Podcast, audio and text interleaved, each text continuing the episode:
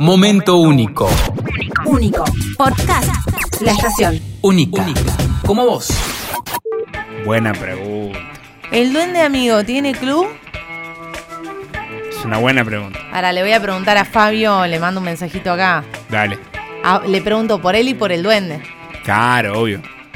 Fabio, ¿cómo andás? Acá Yani. Hola, Fabio. Está Gonzo también. Che, queremos saber de qué cuadro sos y de qué cuadro es el duende amigo.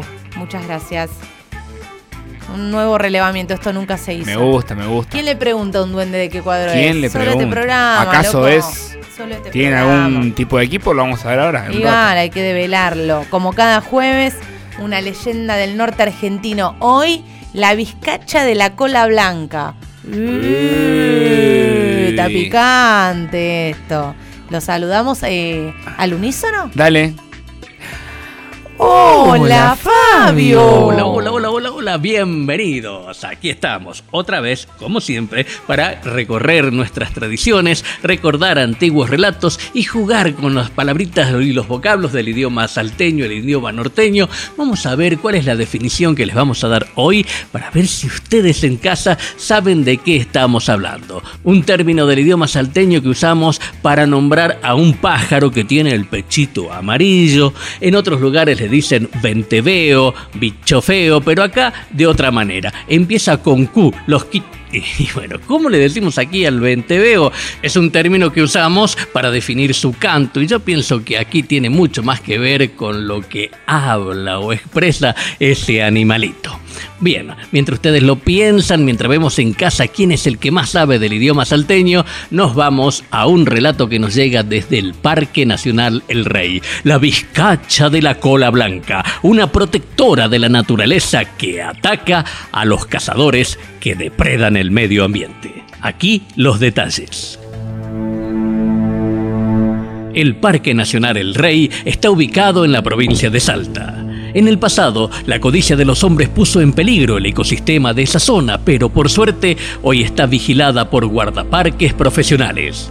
Además de esos guardaparques, el rey tiene los cuidados de un ser protector de la naturaleza, la vizcacha de la cola blanca. Para conocerla, les relataremos una historia que cuentan los cazadores norteños. Resulta que, hace un tiempo, unos amigos cazadores decidieron romper la ley y entraron a cazar al Parque Nacional El Rey. En un claro del monte se encontraron con todo tipo de aves, zorros, tapires, pecaríes y a lo lejos vieron a las presas más preciadas, las corzuelas. Los muchachos hicieron unos pocos tiros y con solo eso ya tenían suficientes animalitos para llenar sus costales.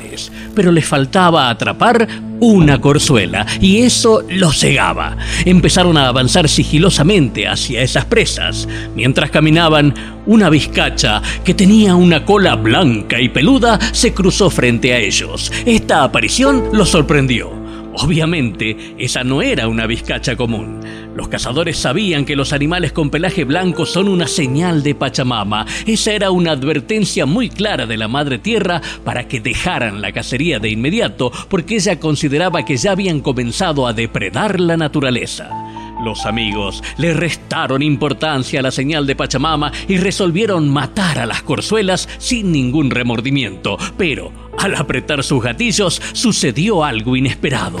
Empezaron a dispararse entre ellos. Querían apuntar a las corzuelas, pero los tiros les salían en dirección a sus compañeros. Era un tiroteo muy peligroso e infernal.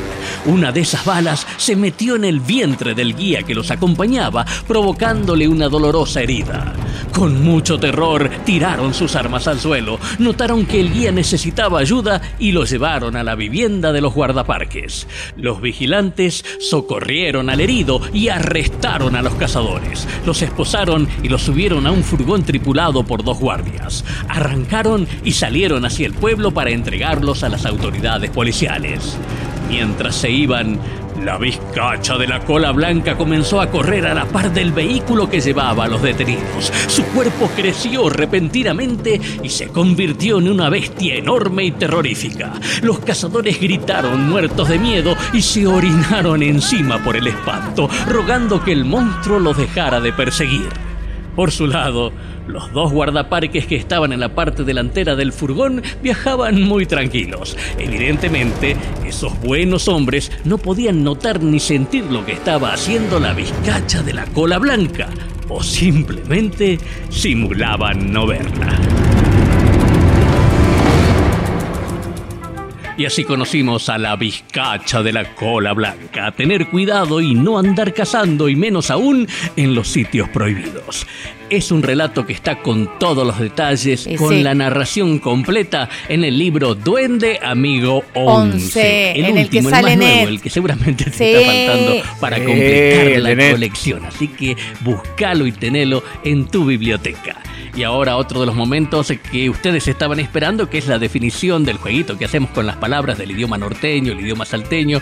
Habíamos dicho que hay un pajarito que tiene el pecho grande y amarillo, que acá le decimos de una manera muy especial, con un término que empieza con la Q, pero que en otros sectores de la Argentina le dicen venteveo, bicho feo. ¿Cuál es ese pájaro? Bueno, por lo menos esta es mi respuesta. Hola chicos, es el famoso Kitupí.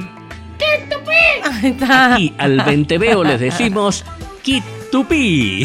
Yo creo que eso es lo que dice el animalito cuando canta. La forma más correcta de nombrarlos es como lo hacemos aquí en el norte argentino, diciéndole Kitupí a ese pajarito que canta dije, de una "Bicho manera feo". tan pero tan especial y que está en todos los jardines de Salta y del norte argentino.